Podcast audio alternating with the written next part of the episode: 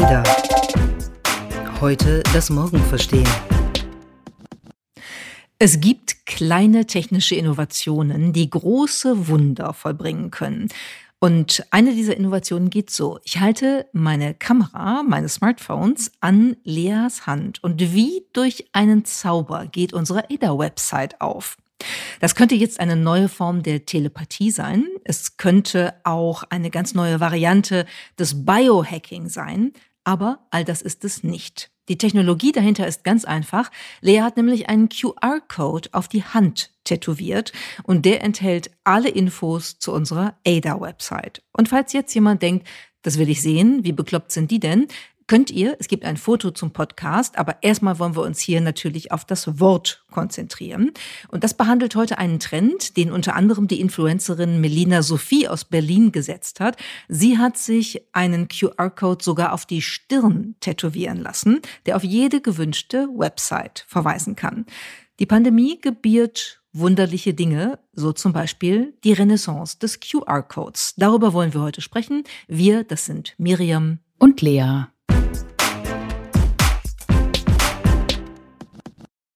Irgendwie schien der QR-Code eine uncoole Tech-Erfindung gewesen zu sein. Zumindest war er erstmal in der westlichen Welt und ganz besonders auch in Deutschland ziemlich unbeachtet.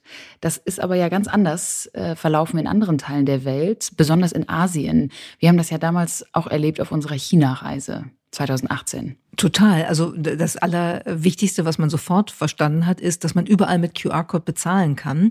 Und zwar eben, äh, was ich cool fand, nicht nur in den, in den großen Geschäften oder bei Starbucks oder so, sondern ähm, es gibt ja ganz viele dieser Nachtmärkte in China, wo man so ab abends, wenn es dunkel ist, hingeht und wo dann so ein Foodstand nach dem anderen ist, ne, wo man gegrillte Hühnerfüße kaufen kann und Heuschrecken und was auch immer, Gemüse, Reis.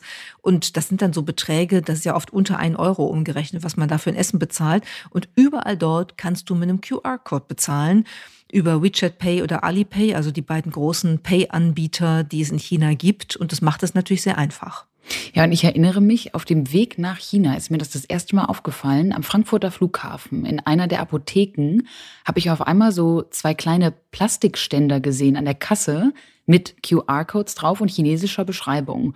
Und wunderte mich natürlich, hatte mich aber selbstverständlich auf die Reise etwas vorbereitet und ähm, wusste dann sofort, das sind genau die beiden Anbieter, die du jetzt erwähnt hast, WeChat und Alipay.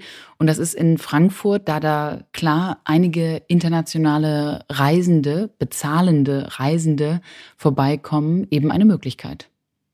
Und dann haben wir so ein paar obskure Situationen gehabt, wo beispielsweise das Klopapier nur mit QR-Code zu beziehen war, also auf äh, Bahnhofstoiletten oder ich meine mich auch zu erinnern, in der verbotenen Stadt war das, glaube ich, auch so, wo man dann also auch eine begrenzte Zahl von äh, Blatt Klopapier bekommt, nach dem Motto, jeder nur drei Blatt, wie beim Leben des Brian. Und ähm, das geht nur mit QR-Code und das kannst du auch nicht nochmal machen. Also das, das ist schon auch ein äh, ganz interessanter technologischer Kontrollmechanismus, äh, um manche Verbrauchsmomente und so weiter dann unter Kontrolle zu halten. Das ist nicht China. Äh, das ist tatsächlich bei uns äh, noch lange nicht so. Und wie das funktioniert und was daran so spannend ist und warum es jetzt bei uns auch in Fahrt kommt, das wollen wir uns mal anschauen. Aber jetzt geben wir mal kurz ab an die Werbung. Wie sieht die Zukunft der Menschheit aus? Werden Mensch und Maschine zu einer neuen Cyborg-Spezies verschmelzen? Bei unserer Morals and Machines am 9. Juni treffen Wirtschaft, Politik und Wissenschaft auf Expertinnen und Experten aus der Gesellschaft. Wie das Zeitalter der Digital Humans aussehen könnte, das möchten wir von ADA diskutieren. In diesem Jahr lautet unser Thema Hybrid Evolution. Mehr Informationen gibt es auf morals-machines.com.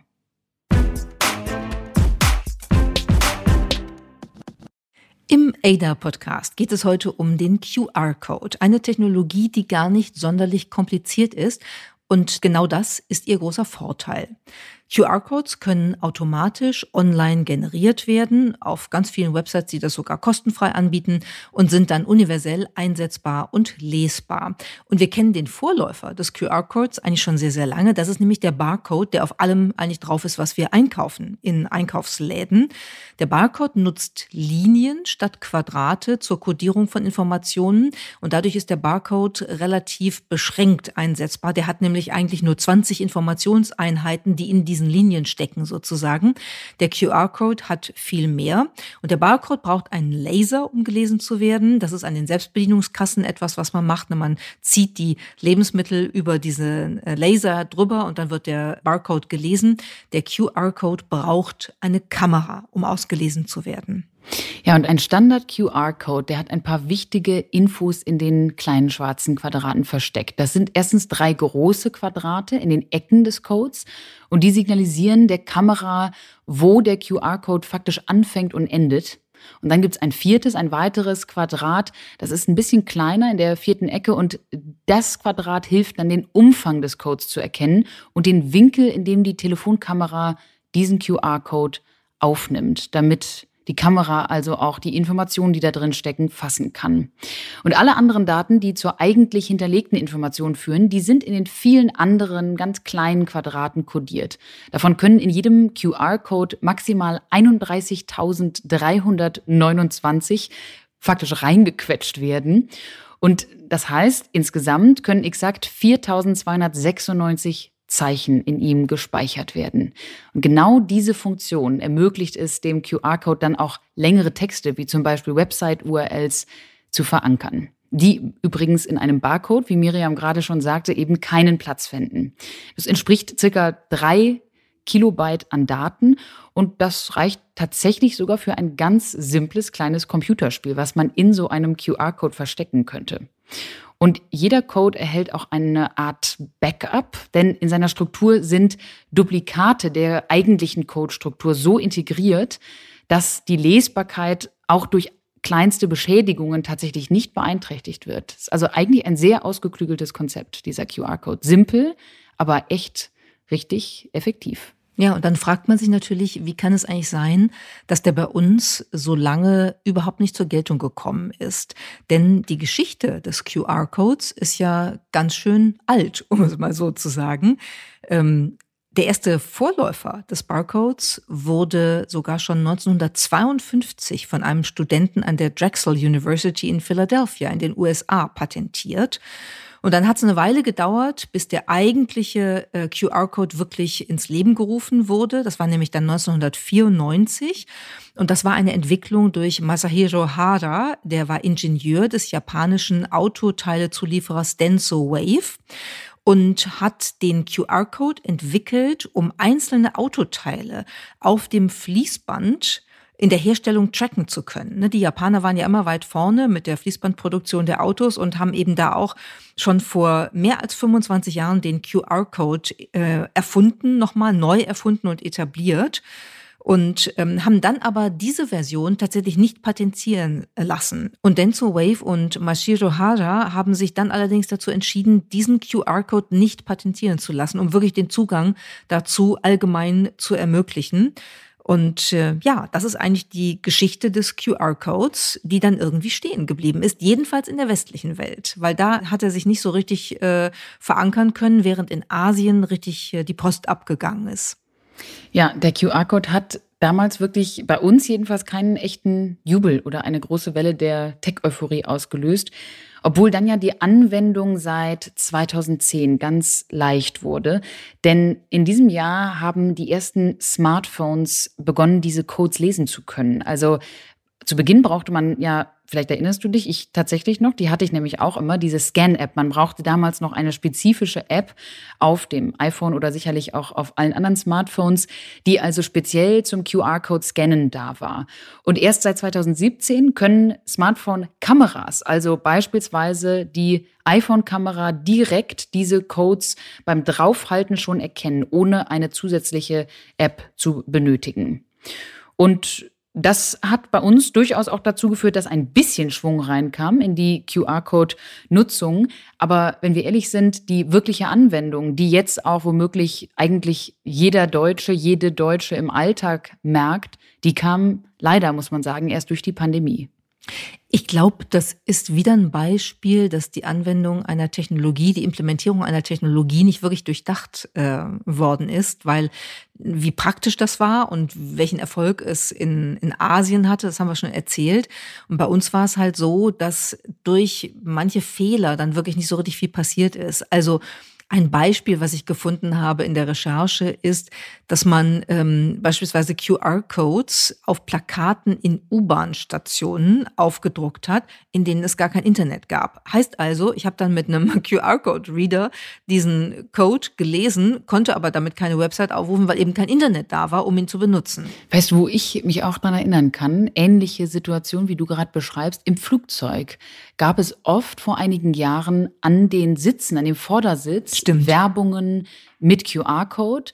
Und zwar genau in dem Moment siehst du diese Werbung, in dem angesagt wird, was? Bitte schalten Sie Ihr Handy in den Flugzeugmodus, was dann natürlich dazu führt, dass du genau keine Internetverbindung hast. Also du hast absolut recht, das ist wirklich einfach eine Platzierung gewesen, die nicht gerade dabei geholfen hat, dass die Menschen diesen QR-Code lieben gelernt haben. Das ist eigentlich ehrlich gesagt unfassbar, dass solche Fehler passieren. Ähm, aber wir reden ja gerade anlässlich der Pandemie auch wieder drüber, was für Schwierigkeiten wir da haben. Und vielleicht ist es dann auch nicht so verwunderlich. Mir fällt auch noch ein aus meinem eigenen Leben. Ich erinnere mich, ich habe 2011 ein Buch äh, geschrieben und auf den Markt gebracht, das heißt Next, Erinnerungen an eine Zukunft ohne uns und ist so eine Mischung aus äh, einer Science-Fiction-Erzählung und einem Sachbuch über Algorithmen und Menschen.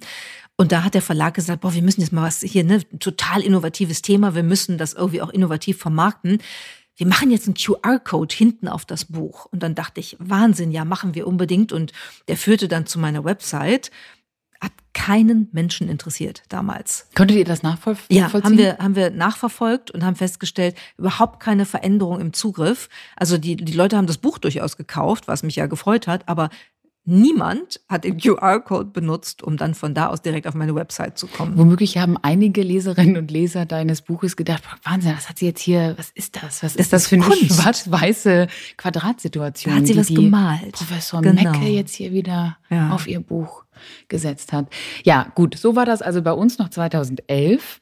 Ganz anders war das aber in Asien. Wir haben das eben schon kurz angerissen. Wir haben von unserer China-Reise erzählt. Und wir haben ja auch schon ein paar der, der Firmen genannt, denn dort gibt es tatsächlich einige Konzerne, die vom QR-Code eigentlich sehr profitiert haben, denn sie haben die Chance erkannt. Und das ist zum einen Alipay, das ist ein Teil des Tech-Giganten Alibaba. Und Alipay hat bereits 2011 den QR-Code als bargeldloses Zahlungsmittel eingeführt. Und 2014 dann zog auch WeChat, das ist Teil von Tencent, nach und bot ebenso ein auf QR-Codes gestütztes digitales Zahlungssystem an. Und das hat wirklich einen riesen Unterschied gemacht. Und ehrlich gesagt, wir haben das ja auch erlebt, die Chinesinnen und Chinesen, die wir so kennengelernt haben, die sind auch total daran gewöhnt, über ihr Smartphone eben alles zu bezahlen. Von Rechnungen, auch das ist per QR-Code passiert, jede Bestellung, selbst Cocktailbestellungen, erinnere ich mich, eine Kollegin von uns, die dort ihre abendlichen Cocktails per WeChat, per QR-Code von einem Fahrradfahrenden Cocktailmixer bestellt hat. Und natürlich gibt es auch einige Faktoren, warum China diesen QR-Code in so eine Erfolgsgeschichte Geschichte verwandelt hat. Und dafür ist natürlich der Kontext wichtig.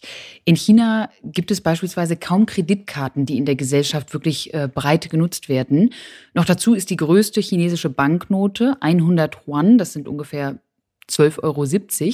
Und deswegen sind natürlich die Konsumentinnen und Konsumenten in China viel stärker auf digitale Zahlungsmittel angewiesen, um höhere Beträge bequem zahlen zu können und nicht dann gleich große Mengen an Bargeld mit sich tragen zu müssen.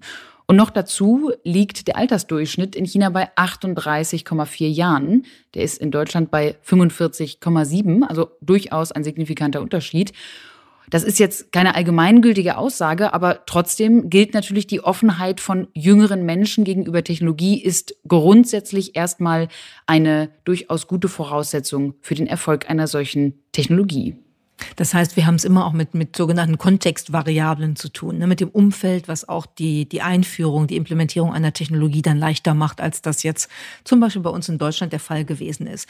Hat aber auch ökonomische Seiten. Wenn man sich das mal anschaut, dann gibt es eine Studie von JP Morgan, die sagt, in China machen Bezahlungen per Smartphone, unter anderem eben auch über den QR-Code, mittlerweile über die Hälfte aller Zahlungen aus, 54 Prozent. Diese 54 Prozent stehen für 870 Milliarden Dollar Umsatz der gesamten digitalen Transaktionen in China. Und äh, es wird erwartet, dass dieses Marktvolumen weiter kräftig ansteigen wird.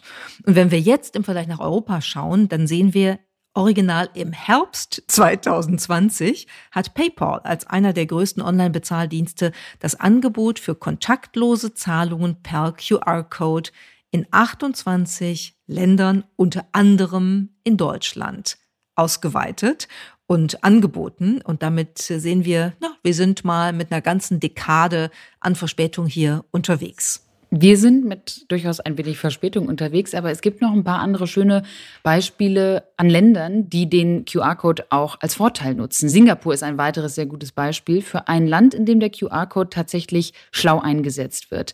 Im September 2018 hat nämlich die singapurianische Regierung angefangen, den SGQR, also den Singapore Quick Response Code, im Land als Zahlungsmethode auszurollen. Und dabei ist der SGQR der erste weltweit einheitliche Bezahl-QR-Code. Der kombiniert mehrere Zahlungs-QR-Codes in sich. Und damit ist es also wirklich ein komplett neues Zahlungssystem, was der Stadtstaat Singapur eingeführt hat.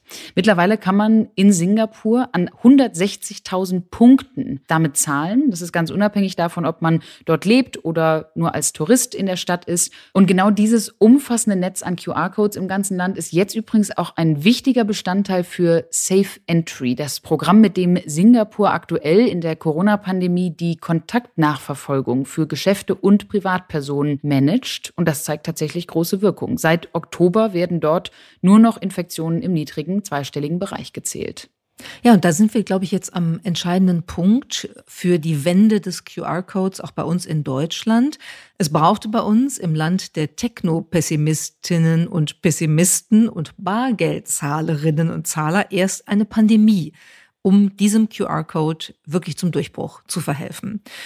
Und ich erinnere mich auch noch dran, ähm, ich weiß nicht, äh, das hast du wahrscheinlich auch erlebt, aber wir waren auch mal irgendwann letztes Jahr, als äh, die Restaurants irgendwann mal offen waren, ich weiß nicht vor welchem Lockdown das war, man verliert ja langsam den Überblick, waren wir mal Mittagessen und äh, haben angefangen, Zettel auszufüllen. Also ich weiß nicht, wie oft ich Zettel ausgefüllt habe. Papierzettel mit einem Stift, den dann übrigens auch alle angefasst haben, ähm, die dann abgegeben und erfasst werden mussten. Ob sie erfasst worden sind, weiß kein Mensch, um damit die Kontaktnachverfolgung wirklich zu ermöglichen.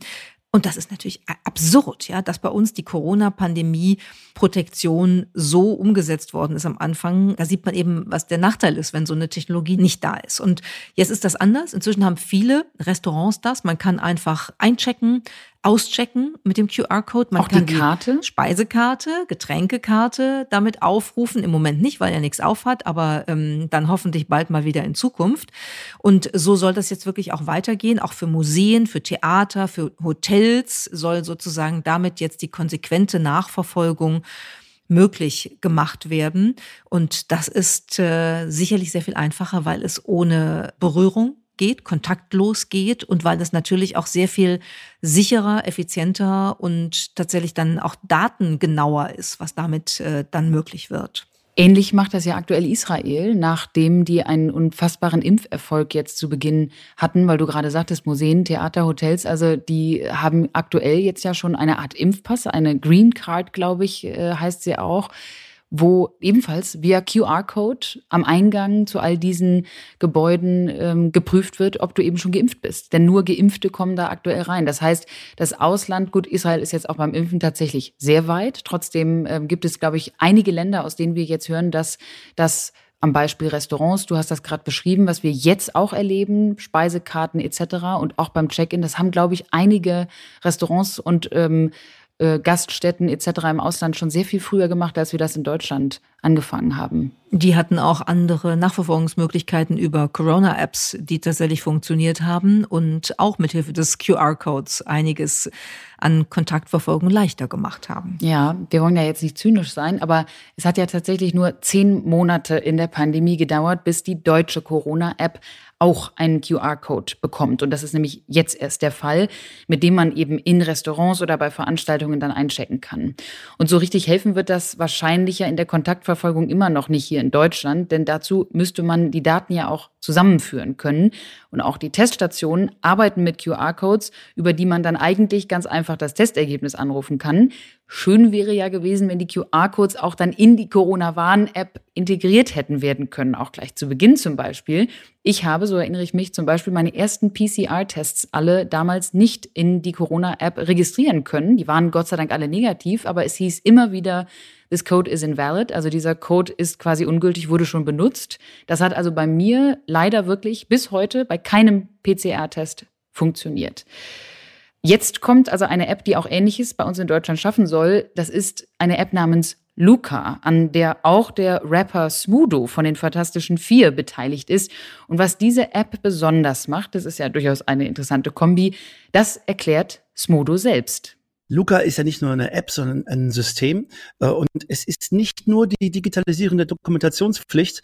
Also sprich, äh, wenn man ins Restaurant geht zum Beispiel, muss man bisher immer seinen Namen hinterlassen, äh, um im Falle einer Infektion Kontakt zu sein, sondern es geht um ein kleines bisschen mehr. Äh, Luca hat quasi noch einen Hin- und Rückkanal zum Gesundheitsamt. Das, was äh, Smudo da beschreibt, das zeigt, dass die deutsche App Luca durchaus einige Parallelen hat zu den Lösungen, die auch andere Länder hier schon angewandt haben. Also beispielsweise in England und auch in Wales gibt es ähnliche QR-Code-Lösungen. Aber die Luca-App geht eben auch jetzt einen Schritt weiter. Die App erfasst auch personenbezogene Daten und die können dann direkt an das Gesundheitsamt gemeldet werden. Außerdem ist auch einzigartig, dass die Luca-App Quellcluster identifizieren soll. Das heißt also, die zieht Rückschlüsse zwischen Infektionen von Personen, die sich nicht persönlich kennen, aber zum Beispiel im gleichen Restaurant waren und dadurch kann diese App dann also nachvollziehen, welche Person wo ansteckend war und möglicherweise auch noch weitere Personen angesteckt hat. So, das alles setzt aber natürlich voraus, dass Menschen diese App erstmal downloaden. Genau, das ist ja auch die zweite App, weil die Corona-Warn-App haben wir ja schon, in die jetzt dann irgendwann auch der QR-Code integriert werden soll. Und insofern, ähm, ne, es ist alles ein bisschen kompliziert und ein bisschen bürokratisch bei uns. Aber immerhin, er kommt jetzt und ich glaube, diese Restaurant und äh, irgendwann mal wieder Theater, Eincheckmöglichkeiten. Ich glaube, das ist schon etwas, woran äh, die Menschen sich jetzt gewöhnen. Und ich könnte mir vorstellen, dass das auch bleibt, dass sozusagen diese einfache, praktische und wirklich sehr effiziente Nutzungsmöglichkeit des QR-Codes jetzt durch die Pandemie tatsächlich sich dann doch in der Bevölkerung verankert hat und äh, wir damit auch noch ganz andere Sachen machen. Ob wir damit bezahlen, ich glaube, das dauert noch ähm, in Deutschland. Aber ähm, es ist mal ein Anfang gemacht worden. Und jetzt hoffe ich vor allem, dass nicht negative Nachrichten den QR-Code ganz schnell wieder in Frage stellen, weil da sind wir ja auch sehr empfänglich für in Deutschland. Ne? Aber es ist natürlich so, dass auch mit QR-Codes äh, als einer Technologie sich äh, Schindluder treiben lässt. Wie jede Technologie lässt sich auch ein QR-Code sozusagen hacken. Ähm, beispielsweise indem man über den Originalcode einen anderen legt, der dann zu einer Malware, zu einer Schadsoftware führt, die das genutzte Gerät beispielsweise mit Viren infiziert. Diese Beispiele gibt es in China verschiedentlich. Das kommt immer mal wieder auf, aber lässt sich dann eben auch wieder lösen. Ein anderes Beispiel, was ich etwas schwieriger finde, weil das tatsächlich bei uns schon stattgefunden hat, ähm, jetzt auch aus äh, unserer Corona-Zeit, betrifft die Corona-Selbsttests. Dort ist auch ein QR-Code zum Teil integriert. Und mit dem kann man sich nach einem Test dann ein Zertifikat für ein negatives Ergebnis ausstellen lassen. Das Problem ist nur, bei manchen dieser Tests muss man nur den Code scannen, der außen auf der Packung abgebildet ist. Und damit kann man sich dann direkt ein Zertifikat erstellen lassen. Ist auch ein Fehler im Design, muss man sagen äh, ohne überhaupt den Test gemacht zu haben oder wenigstens mal die Packung äh, mit dem Test gekauft zu haben. Also das sind natürlich Sachen, da gibt es schon noch einige Lücken und Probleme, die werden jetzt auch sicherlich sofort wieder behoben werden im Prozess. Aber grundsätzlich kann man sagen, die Sicherheit, die uns die Hilfe des QR-Codes im Pandemie-Management gewährleistet, die sollten wir schon nutzen. Und es gibt auch einige skurrile Einsatzorte für QR-Codes. Wir halten ja vielleicht das Klopapier, das portionierte in China für skurril, aber es gibt dann doch auch noch einige Varianten, die ich nicht für möglich gehalten hätte. Denn Manche Menschen integrieren ernsthaft QR-Codes in ihre Grabsteine oder in die Grabsteine von Verstorbenen und die erweitern dann also über Verlinkungen die Informationen, die ansonsten auf dem Grabstein stehen würden. Das hat mich jetzt, es ist natürlich irgendwie eine innovative technologische Variante einer Erinnerung und ja einer vielleicht Verewigung. Aber ich habe mich schon dann gefragt, worauf würde denn bei dir beispielsweise dieser QR-Code führen, Miriam? Also ich glaube, er würde dann wahrscheinlich nicht auf die ADA-Website führen, wenn ich ähm, mal meine ewige Ruhe gefunden hätte. Ähm, naja, also ich finde die Idee gar nicht so schlecht. Äh, es gab ja bei Facebook auch mal so, so Seiten, auf denen man sich dann auch nach dem Ableben verewigen konnte. Das würde ich auch nicht machen. Aber wenn man zum Beispiel einen sehr netten Gruß an die Nachwelt aufzeichnen würde und hätte den als Video auf einer Website und wann immer man mit dem QR-Code über den Grabstein dahin kommt, ähm, kriegt man einen, einen schönen kleinen Gruß aus dem Jenseits ähm, vorgetragen als Video. Das fände ich schon äh, eine Variante. Oder, warte mal, jetzt fällt mir noch was ein. Ich glaube, wenn ich zum Beispiel an einer Krankheit sterben würde und es gäbe irgendeine Stiftung oder eine NGO oder einen Verein, der sich dafür einsetzt und da Spenden sammelt, dann könnte ich mir auch vorstellen, dass der QR-Code dann auf die Seite verlinkt, um Menschen zu motivieren, dann dafür zu spenden. Jetzt, wo du darüber so sprichst, fallen mir auch so ein paar Varianten ein, die vielleicht sogar in so einem ja doch schwierigen Kontext dann ähm, womöglich helfen könnten oder auch schön sein könnten, wie wäre ein QR-Code, der auf eine Website führt, die randomisiert ein Lied oder eben mehrere verschiedene Lieder spielt, die dann die Hinterbliebenen jeweils anhören könnten, während sie am Grabstein stehen. Das wäre technisch ja einfach machbar auf einer Seite oder vielleicht ein Gedicht, also etwas, was erstens nicht auf einen Grabstein passt und auch medial schwierig ist, mit einem Grabstein umzusetzen, wie beispielsweise Musik, und was die Hinterbliebenen dann in gewisser Weise verbindet mit der verstorbenen Person. Das finde ich eigentlich echt schön. Also vielleicht bin ich äh, konvertiert und überzeugt von einer QR-Code-Lösung auf einem Grabstein. Hoffen wir mal, dass das äh, nicht bald der Fall sein wird. Aber wir hoffen, dass wir euch ein wenig informieren und inspirieren konnten. Über die Geschichte einer kleinen Technologie, die Großes bewirken kann, in Asien sehr früh genau das getan hat und bei uns lange gebraucht hat, um den Schein der Öffentlichkeit zu finden, aber jetzt durch die Pandemie tatsächlich fast ein bisschen berühmt geworden ist. Und wenn sich jemand von euch den ADA QR-Code auf den Körper tätowieren lässt, dann bitten wir euch, uns A, ein Foto davon zu schicken und B, erwartet euch dann ganz sicher eine Überraschung. Wir sind gespannt. Oh, eine Riesenüberraschung. Und natürlich werden wir das auch nur mit Zustimmung und mit entsprechender Gesichtsanonymisierung veröffentlichen auf einem unserer Kanäle. Also, tätowiert euch diesen ADA-Code irgendwo hin, wenn ihr Lust habt. Und dann schickt uns ein Bild und vielleicht eine kleine Begründung, warum ihr das gemacht habt. Das war der ADA-Podcast, heute das Morgen verstehen. Entwickelt wird unser Podcast von der gesamten Redaktion der ADA Learning GmbH und produziert werden unsere Folgen in Düsseldorf von unserem wunderbaren Tonmeister Julian Stephan. Wenn ihr uns unterstützen wollt, könnt ihr das tun, indem ihr unserem Podcast eine 5-Sterne-Bewertung gebt, ihn auf Social Media teilt oder weiterempfehlt oder unser ADA-Magazin abonniert. Mehr Informationen gibt es auf www.join-ada.com.